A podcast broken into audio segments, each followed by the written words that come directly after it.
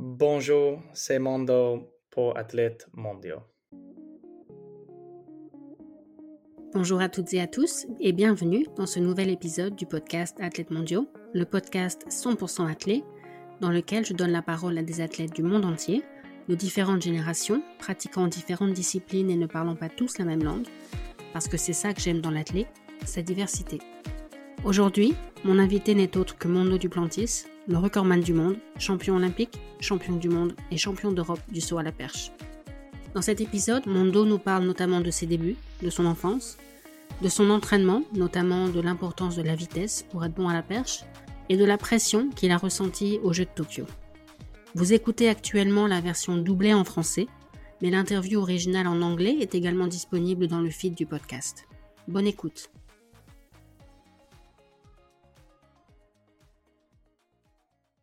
Salut Mondo, merci d'avoir accepté mon invitation.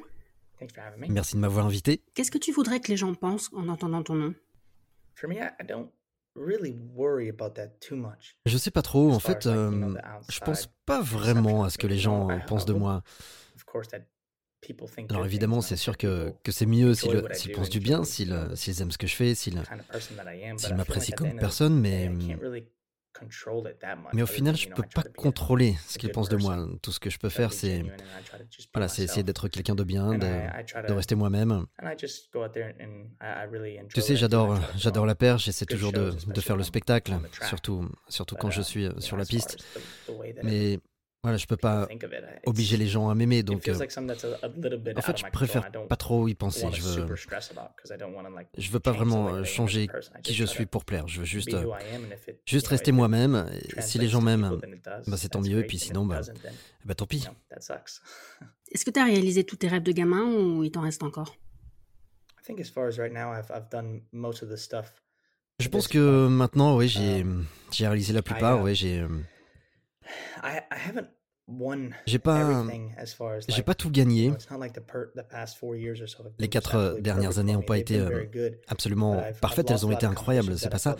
Mais, mais j'ai perdu pas mal de compètes que, que je pense que j'aurais pu gagner. En tout cas, toutes mes défaites ont été vraiment euh, positives dans le sens où elles m'ont, beaucoup appris. Euh, je pense notamment aux, mondiaux de 2017, par exemple, ou à ceux de 2019, où, où j'ai manqué de peu la médaille d'or. En tout cas, à chaque fois que, que j'étais pas loin mais que j'ai pas gagné, j'ai, j'ai toujours beaucoup appris. Euh, ça, ça aide par la suite, et, et c'est ça qui m'a permis d'aussi bien sauter après. depuis depuis deux ans, surtout grâce à, grâce à tout ce que j'ai appris euh, les années précédentes. En tout cas, je pense que ma carrière démarre bien. C'est cool de gagner des titres et, de pouvoir me dire à chaque fois, voilà, ça c'est fait. maintenant, je dois juste euh, garder ces titres et, et regagner euh, ce que j'ai déjà gagné et essayer de durer. Et ça suffit à te motiver? Ouais, je suis, je suis super motivé. Ouais. J'ai, j'ai encore beaucoup à faire, beaucoup, beaucoup d'objectifs pour, pour ma carrière, mais, la motivation, c'est pas vraiment un problème pour moi. Ok. En préparant cette interview, je suis tombé sur une interview que tu as donnée à un podcast suédois. Et à un moment, un des animateurs te demande ce que ça fait, ce qu'on ressent quand on tente quelque chose que jamais personne n'a fait avant.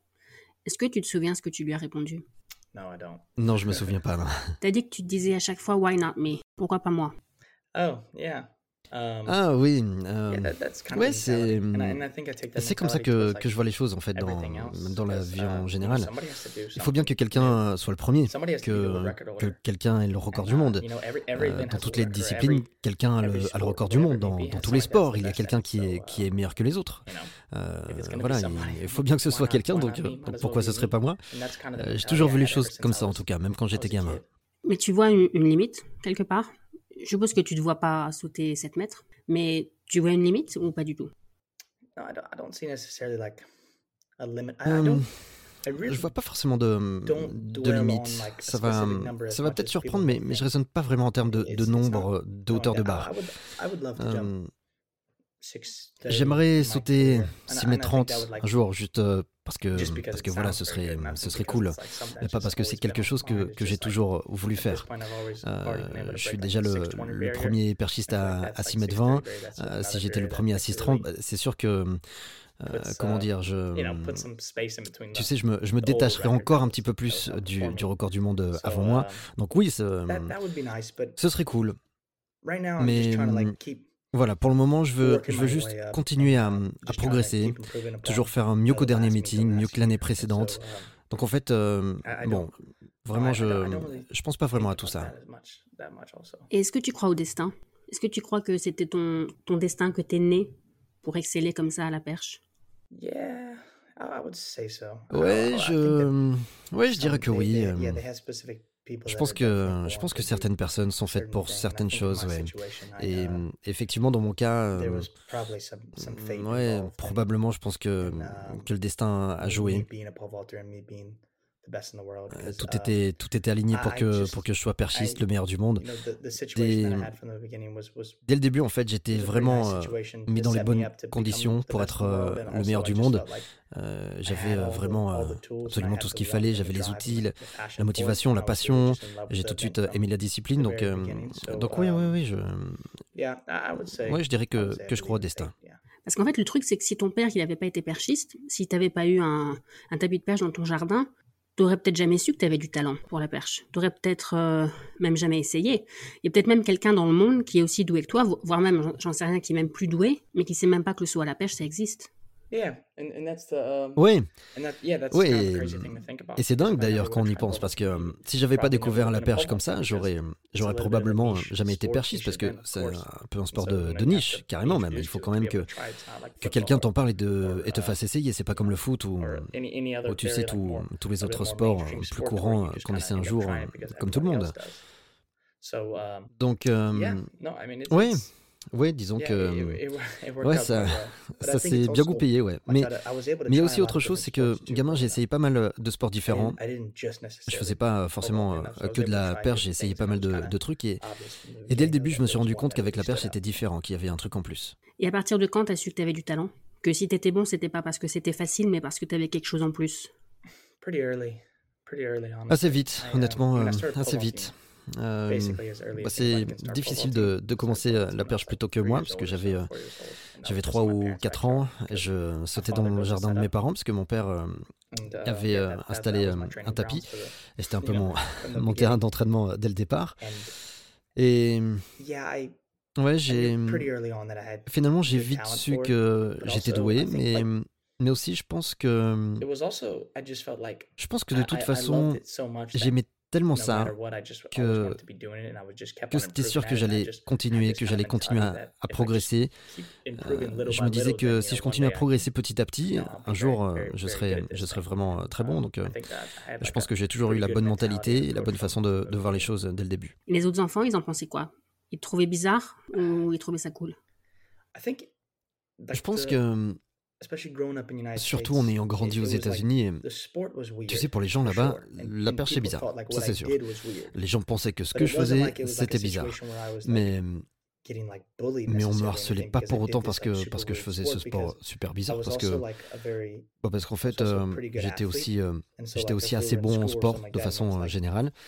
Donc, donc à l'école, par exemple, personne ne se moquait de moi parce que bah, parce qu'en fait, le football américain, le, baseball, c'est tu sais, c'est hyper populaire là où j'ai grandi et, du coup, bah, les joueurs de football américain, de baseball, de, foot, ils, bah, ils se moquaient pas de moi parce que bah, parce qu'en fait, j'étais j'étais meilleur qu'eux dans, dans leur sport de toute façon.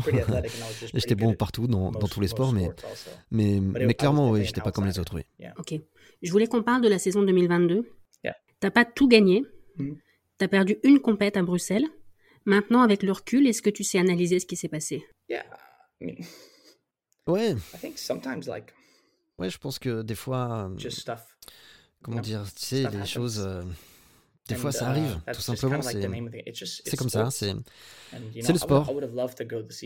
Alors évidemment, j'aurais j'aurais vraiment adoré faire la saison parfaite, euh, pas perdre une seule compète, mais, mais ça se passe pas toujours, voilà, comme on veut.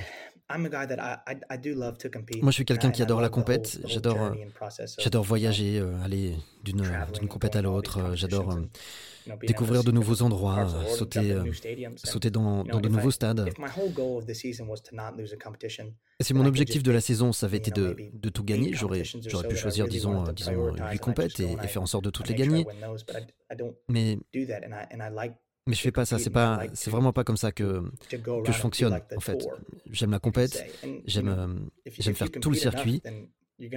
Et, et c'est sûr que si tu fais beaucoup de compètes, un jour ou l'autre, tu n'auras pas le bon tempo dans, dans, dans ta course d'élan, tu ne seras pas dedans ou tu seras un petit peu déconcentré. C'est ça qui m'est arrivé à, à Bruxelles. Hein. J'avais un peu perdu ma, ma concentration, je, je sentais pas bien, je sentais pas bien mon élan comme comme en compétition euh, précédente. J'avais pas, j'avais pas le bon tempo aussi.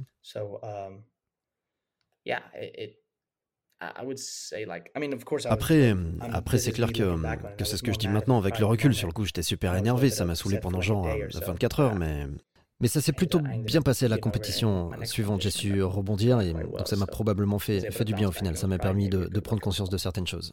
Tu dirais que tu es meilleur perdant maintenant? Yeah, I'm quite better. Ouais, ouais carrément, c'est clair. Et je pense que ça vient avec... Euh, il y a plusieurs choses.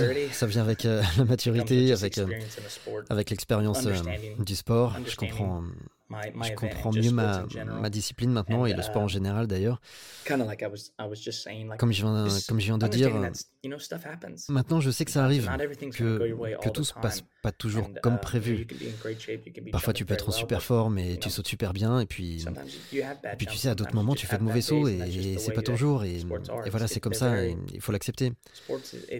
C'est dur, c'est dur le sport, ça demande de faire les choses vraiment à la uh, perfection. Et tu sais, c'est pas, pas possible tous les jours, même, même quand tu as l'état de forme que j'avais l'année dernière. Et en plus, c'est pas comme si tu étais passé complètement à côté de ton concours, tu as fait deuxième quand même.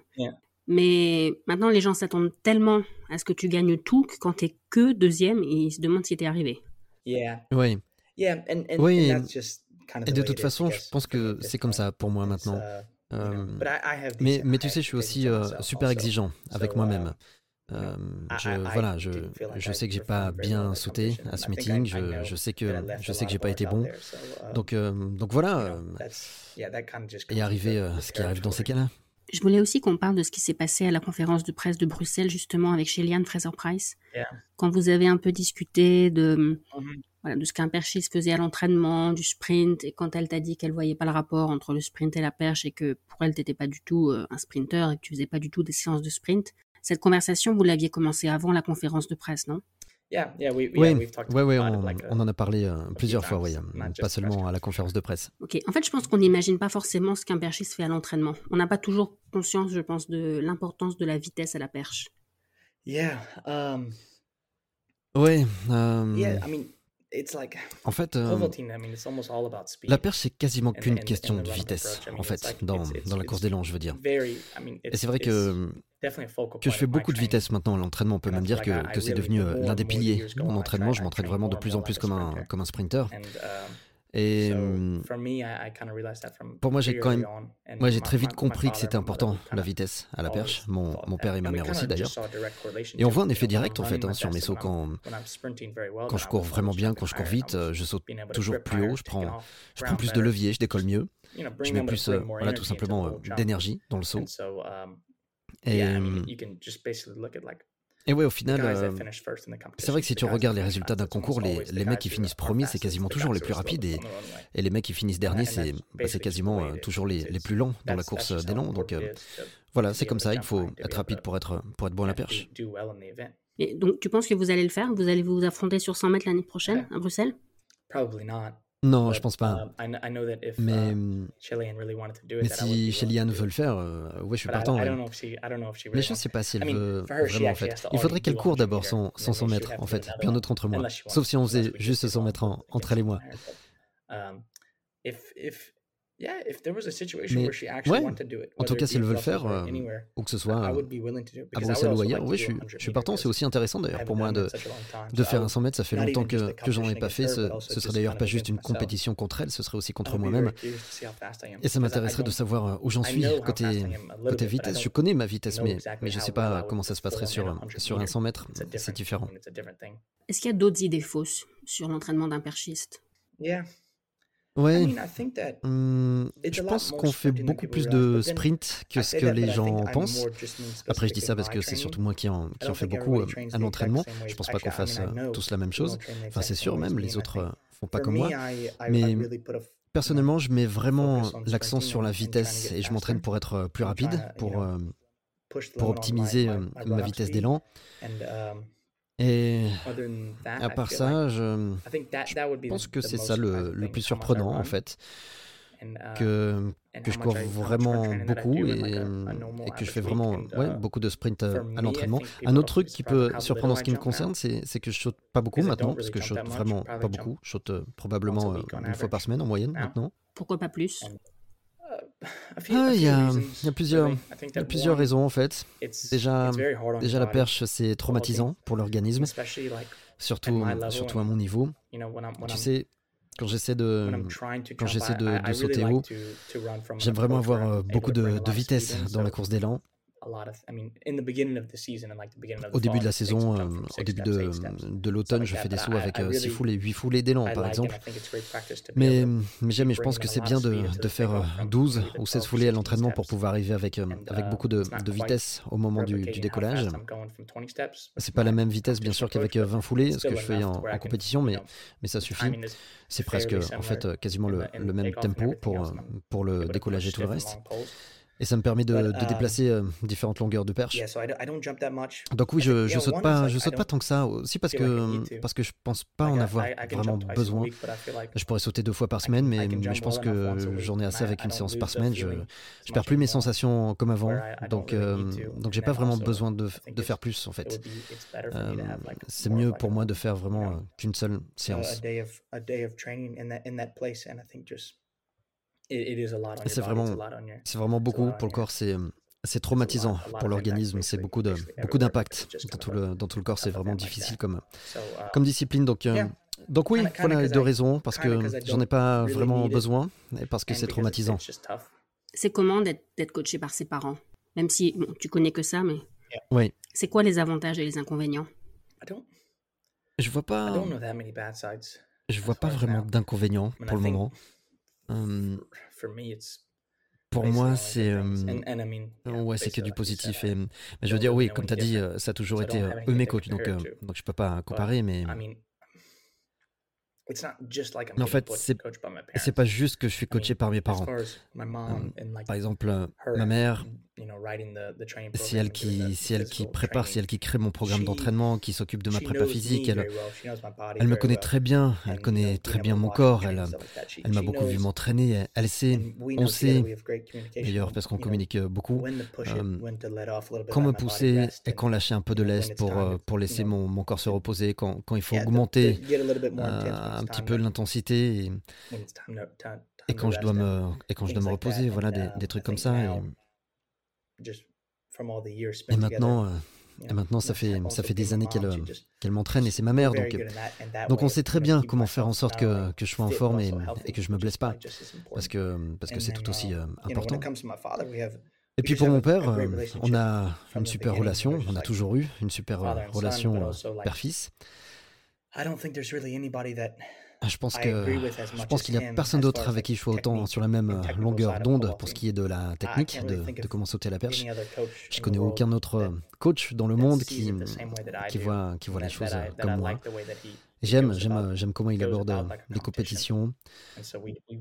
On est, on est vraiment sur la même longueur d'onde, lui et moi, et, et personne n'est aussi bon que lui pour ça. Donc, donc ça explique euh, aussi pourquoi on a d'aussi bons résultats. C'est pas que mes parents, c'est aussi de deux très très bons coachs. je me trompe peut-être, corrige-moi dans ce cas-là, mais je pense que tu as représenté la Suède pour la première fois en 2015 au Mondiaux Cadet à Cali en Colombie. Oui, c'est ça. Tu as gagné alors que tu avais que 15 ans et que c'était une compète pour les moins de 18 ans. D'ailleurs, on voit sur les photos que tu es plus jeune que tout le monde, tu fais, euh, tu fais tout gamin. ouais. C'est à ce moment-là que tu as réalisé que. Parce que bon, tu savais déjà que tu avais du talent, mais est-ce que c'est là que tu as compris que tu pouvais faire des trucs intéressants? Ouais, ouais, carrément. Ça a été euh, vraiment l'un des, des, moments où j'en ai pris conscience. C'était, c'était ma première compétition euh, internationale uh, pour la Suède. Il y avait beaucoup de, de pression. J'avais jamais eu autant euh, uh, la pression que là. Et ah, tu sais, quand tu portes, quand tu portes la, la tenue de ton pays et que tu vises l'or, j'avais déjà fait des, des compètes où ils donnaient des, des médailles, mais, mais ça n'avait rien à voir. Là, là j'étais contre des mecs du monde entier.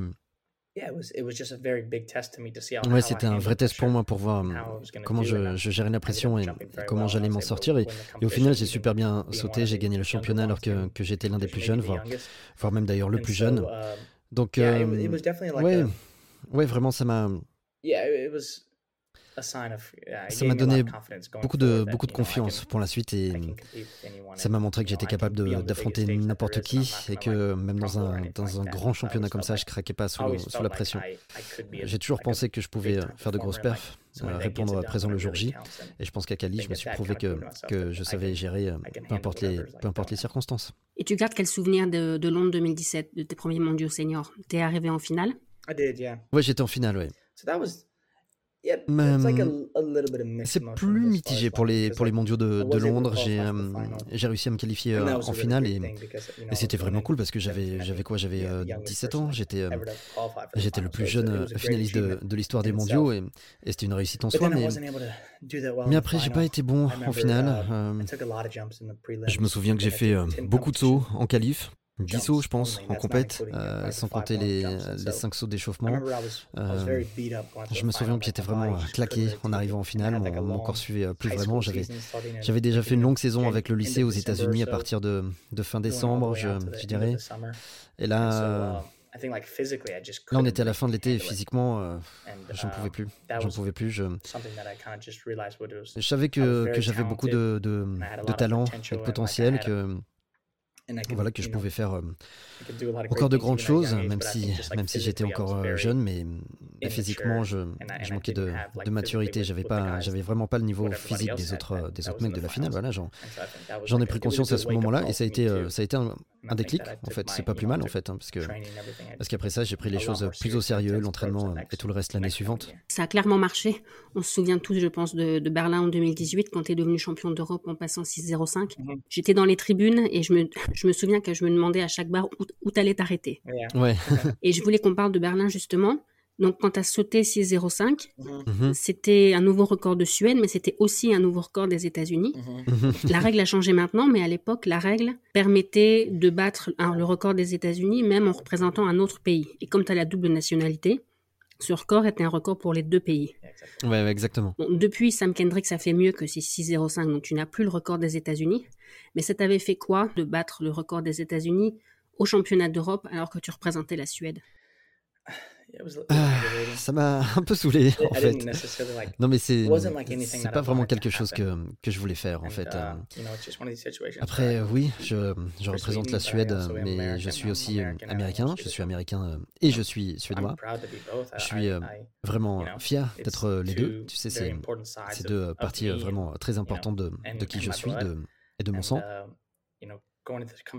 Et en allant à Berlin, j'aurais, j'aurais vraiment jamais pensé qu'un truc pareil pouvait, pouvait arriver. Et c'est clair que, que c'était marrant de voir que dans quelles circonstances je l'ai fait. C'est pas banal de battre, de battre le record des, des États-Unis euh, au championnat d'Europe. Et, um, et c'est super drôle. Mais, mais ouais, je, je pense que.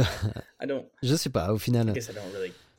Au final, ça m'est un peu égal. C'est drôle, voilà, c'est drôle quand, quand, on y repense. C'est marrant euh, à raconter, mais, mais à aucun moment j'avais voulu me, me retrouver dans, dans, cette, dans cette situation. les gens en ont fait, en ont fait toute une histoire à l'époque. J'ai dû beaucoup en parler. Um, et j'avais pas forcément envie d'ailleurs. Mais, mais, quand, mais quand je repense euh, à Berlin, euh, ce championnat, ça a été vraiment le tournant de ma, de ma carrière. Et rien pourra dépasser ça. Au final, c'est que du positif quand, quand je repense à ce championnat. Mais le truc de fou avec cette règle aux États-Unis, l'ancienne règle en tout cas, c'est que le record des États-Unis du 60 est femme, c'est le record du monde de Susanna Calure, Parce qu'en fait, elle est née aux États-Unis, donc elle a la mm-hmm. double nationalité, elle est suédoise et américaine. Et même si elle a jamais représenté les États-Unis, son record personnel est considéré comme record des États-Unis. Mais ils ont changé la règle depuis, mais. Je sais qu'ils ont changé la règle, bien sûr, à, cause de moi, de, ce qui s'est passé à Berlin, mais, mais je sais pas. Ils lui ont retiré le record? Non, non, elle l'a toujours. Oui, parce que ils pouvaient pas. Quand, quand, ils ont changé la règle, j'ai quand même gardé le record des États-Unis parce que le, le changement n'était pas rétroactif. Il a fallu attendre que quelqu'un d'autre le batte. C'est pareil, c'est pareil pour Susanna Kalur. Il faut que quelqu'un d'autre batte son record pour qu'elle l'ait plus. Donc il faudra probablement battre le record du monde pour battre le record des États-Unis. ouais, c'est comme ça. Alors on va passer à 2020 et à tes premiers records du monde. Je t'ai entendu dire dans un autre podcast que tu utilises parfois des perches que tu n'as jamais utilisées pour tenter un record du monde. C'était le cas en 2020 Yeah, definitely. Oui, complètement. Et, ça a toujours été le cas d'ailleurs. Et j'ai pas, j'ai pas le choix. Tu sais si, je sais pas si si je veux battre un record du monde, par exemple, c'est une hauteur que que j'ai um, jamais sauté. Euh, pour y arriver, je dois, je dois faire quelque chose que j'ai jamais fait. Je dois prendre une perche euh, plus dure, peut-être, peut-être prendre un peu plus de levier, faire quelque chose un petit peu différemment, un peu, un, peu mieux que d'habitude, parce que parce que c'est un record du monde et, et, pour franchir une barre comme ça, il faut faire quelque chose d'exceptionnel. Donc, donc oui, voilà. À chaque fois que j'ai battu un record du monde, c'était en tout cas avec une nouvelle perche, pas forcément plus longue, mais mais plus dure. Il faut juste euh, y aller sans avoir peur, euh, croire en soi et, se, dire qu'on va réussir à enchaîner dans, dans, le bon tempo. Mais ça arrive souvent que des perchistes utilisent en compète des perches qui ne sont jamais utilisées avant. Je parle pas forcément de tentatives de record du monde. Oui, certains, certains perchistes font ça, certains. Mais mais vraiment, vraiment pas beaucoup. Disons que, disons qu'il faut être vraiment fort mentalement pour ça. C'est ça, c'est un autre truc avec la perche dont, dont beaucoup de gens se rendent probablement pas compte. Il faut prendre des perches dures, déplacer des perches qui vont, qui vont vraiment t'envoyer là-haut et, et, les gens ont tendance à, à trop penser technique. Après, bon, évidemment que c'est que c'est important. Il faut être euh, bon euh, techniquement pour pouvoir euh, utiliser les bonnes perches, les des perches longues et, dures qui peuvent qui peuvent t'envoyer là-haut. Mais, mais au final, il faut être capable de déplacer des perches dures et de mettre beaucoup d'énergie au décollage pour, pour pouvoir sauter haut.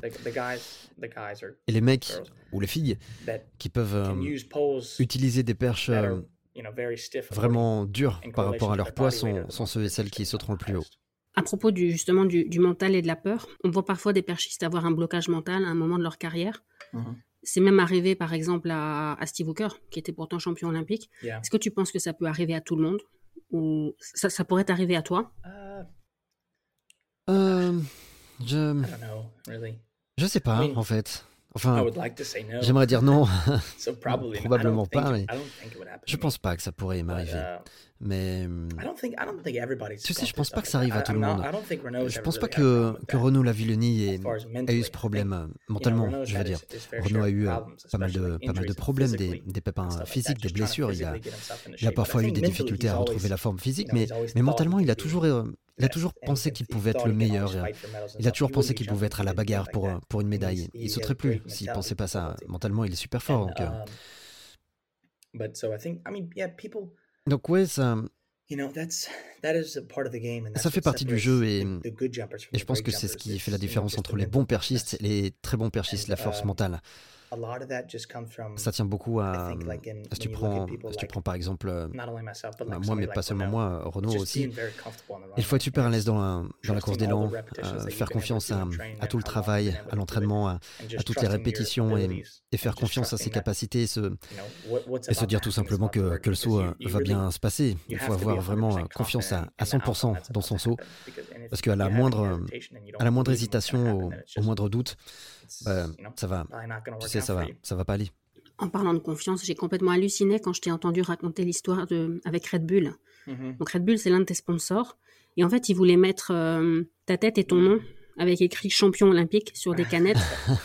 Mais tu as dû donner ton accord avant Tokyo, donc avant de devenir champion olympique. un truc de fou. Mais ça met la pression, ça, non? Ouais, c'était un peu un truc de fou quand même, parce que... Um, bah, évidemment, ils savaient euh, qu'ils allaient vendre des, des milliers et des milliers de, de, canettes et ils devaient anticiper la, la production, bien sûr, pour que ce soit prêt euh, juste, euh, juste après les Jeux. ils ne voulaient pas devoir attendre des mois après Tokyo quand, quand ça intéresserait plus personne. Les gens auraient, les gens auraient peut-être pas forcément oublié les Jeux, mais on va dire que l'attention médiatique serait retombée. ouais, c'est pas facile ce, ce genre de, de situation. Et oui, je pense euh, que j'avais jamais ressenti euh, la pression que j'ai ressentie au jeu. Je pense d'ailleurs que, que j'aurais plus jamais une pression pareille, surtout, bah, surtout que c'était mes premiers jeux. Et maintenant que c'est passé, bon, euh, voilà, le, le reste, ce sera plus facile. Mais oui, c'était, c'était quand même un truc de fou de devoir donner mon accord et, de leur dire Ok, allez-y, lancez la production. Et, dans ce genre de situation, il, faut, il faut croire en soi et, se dire que ça va le faire. C'est vrai que tu étais le grand favori, D'ailleurs, ça rapportait pas beaucoup d'argent de parier sur toi. oui, on, pensait tous que tu allais gagner, honnêtement, mais tu as quand même kiffé ou tu étais surtout soulagé de, de gagner? Mmh, Un peu les deux. Un peu les deux, je pense. Euh. En fait, au final, j'ai kiffé quand, quand on était à, à 6-0-2 et que Chris Nielsen a manqué son premier essai, euh, je savais juste avant ce saut que, que si je passais, c'était c'était quasiment dans la poche. que j'allais gagner parce que parce que même s'il passait 6-0-2 ça changeait rien. je, gagnais quand même. il aurait dû passer la barre suivante qui aurait été à 6-0-7 je pensais. et bien sûr tout peut arriver dans le sport mais mais ça me paraissait quand même très très peu probable à ce moment-là. euh, à ce moment-là je J'oublierai jamais, c'était tellement, tellement hyper fort. Je me, je me souviens que j'étais au bout du sautoir et je me disais, si je passe, je suis champion olympique.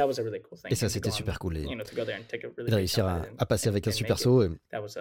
Et, ouais, c'était c'était vraiment super cool. Mais, mais avant d'en arriver là, j'ai grave stressé.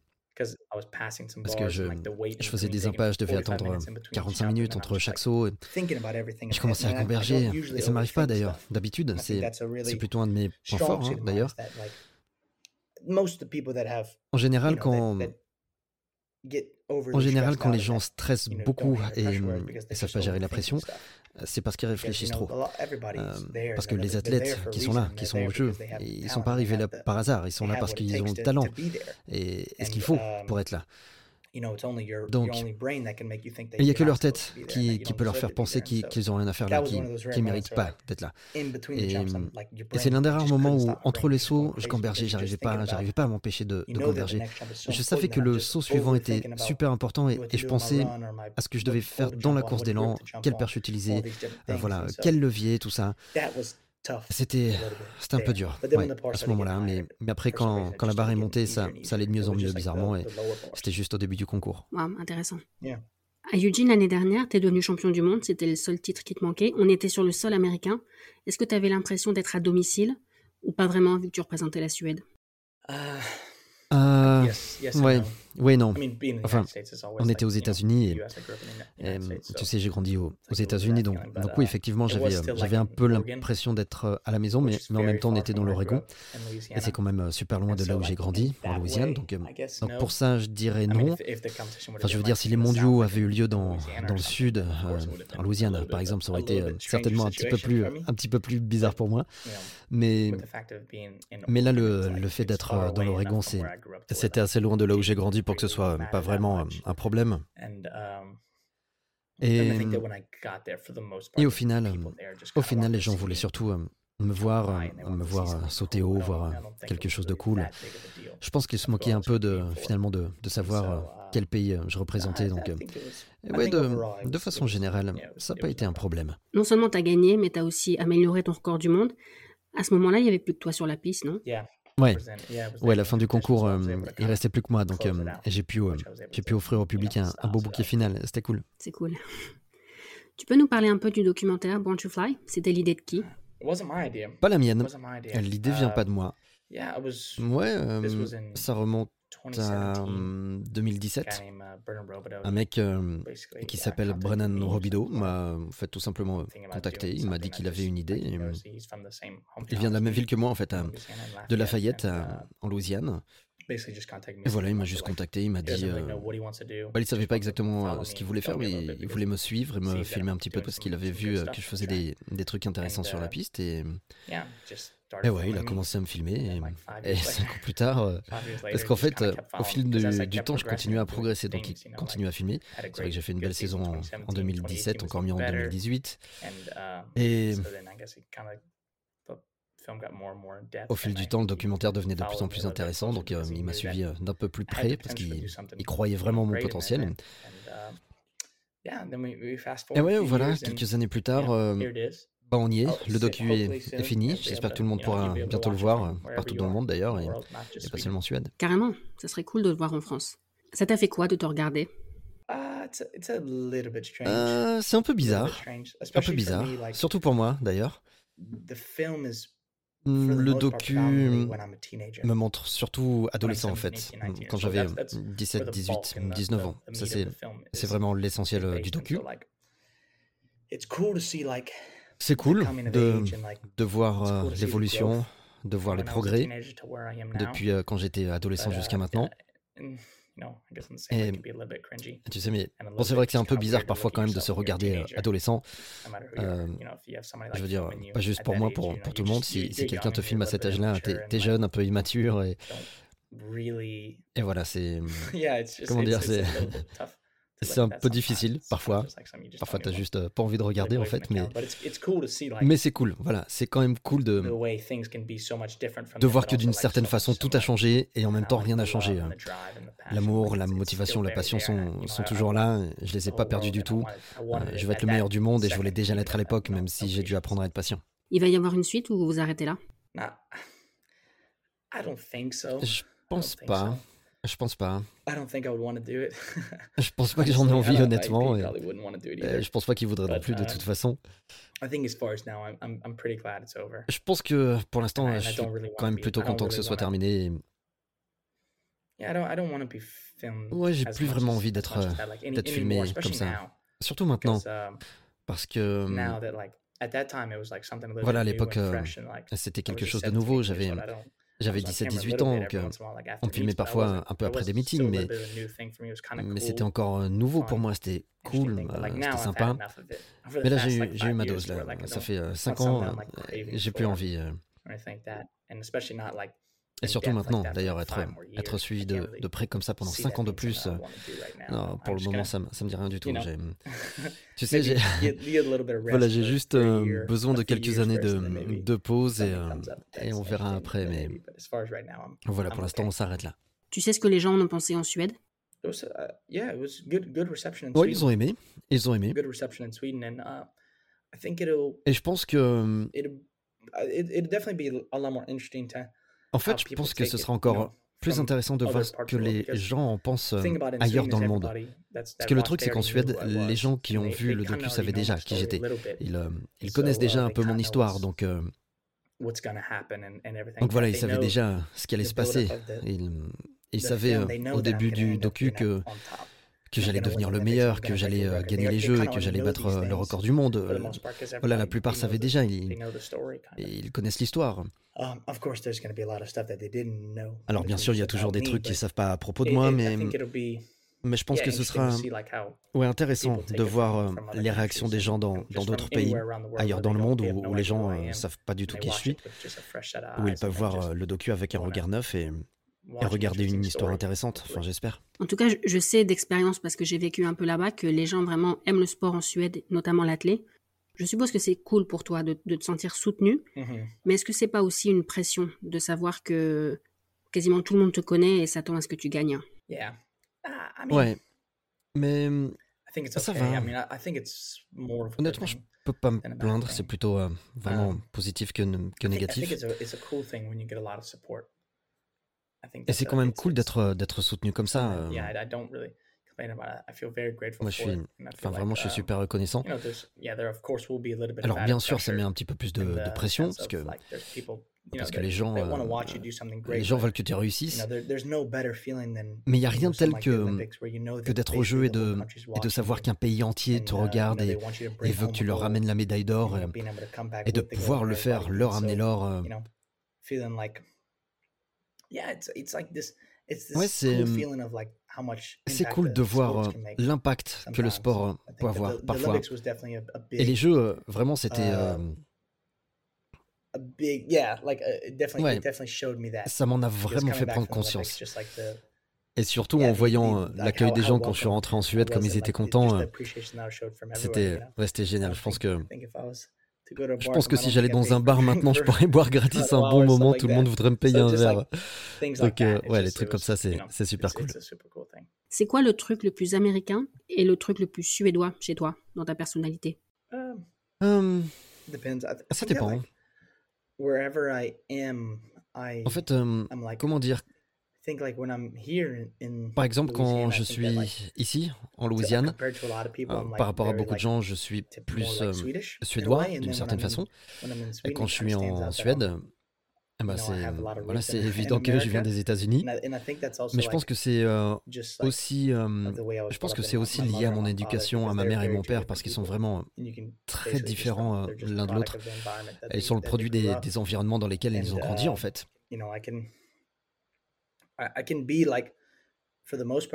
Je pense que, mmh, en règle générale, je suis plutôt une personne réservée.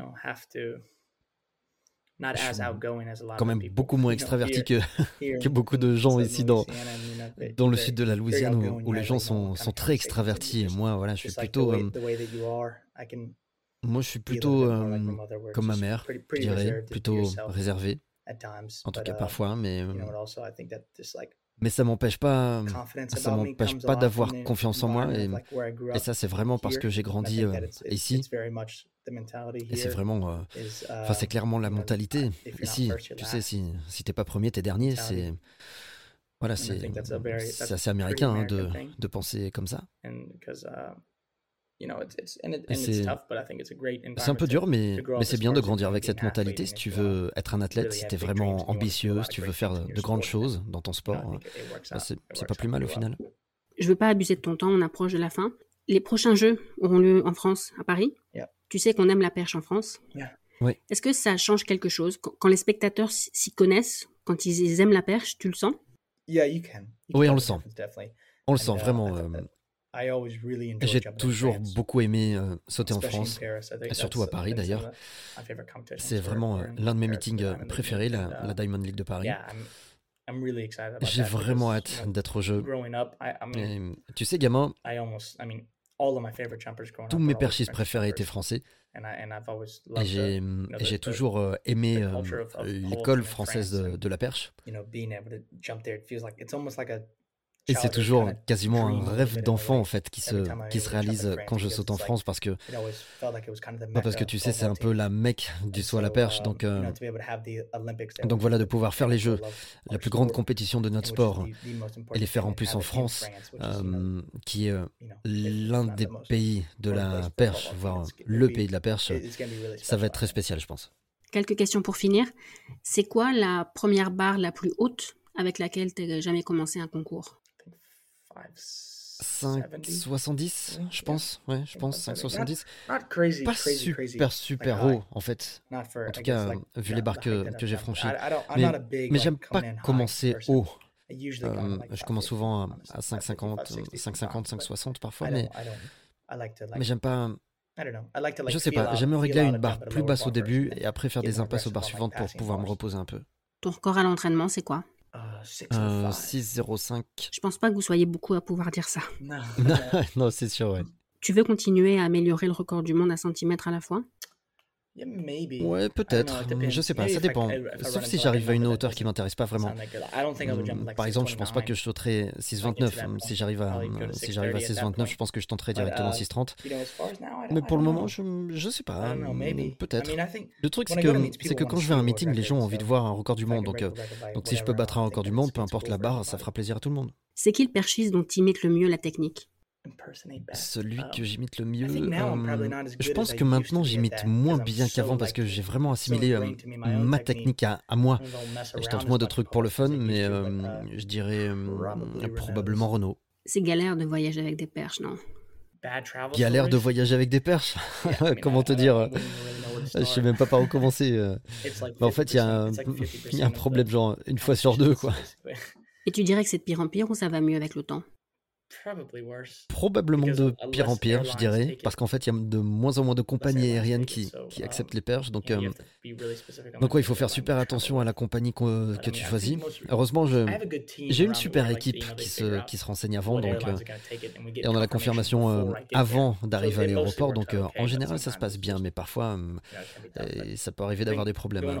Par exemple, pour aller au mondiaux à Eugene, ils ont, en fait, ils ont refusé de prendre les perches dans l'avion. Ils étaient censés le faire. Ils avaient dit que c'était bon. Et puis, euh, ils ont changé les règles genre deux jours avant.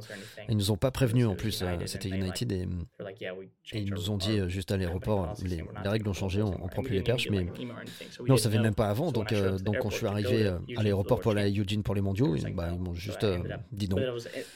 Donc, bon, après, heureusement, on a, on a trouvé une, une autre compagnie au même aéroport pour aller dans l'Oregon ce jour-là. Mais, mais ouais, la, la journée a été longue. Voilà, ça c'est euh, un exemple récent de, voyage qui s'est mal passé et c'était pour les mondiaux, donc c'était stressant quand même. Tu vas garder la même musique pour tenter le record du monde? Ouais, peut-être. Je... J'ai essayé de.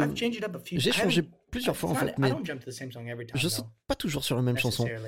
Pas toujours, en tout cas. Euh, des fois, des fois, tu sais, j'aime ma musique, j'aime euh, différentes vibes.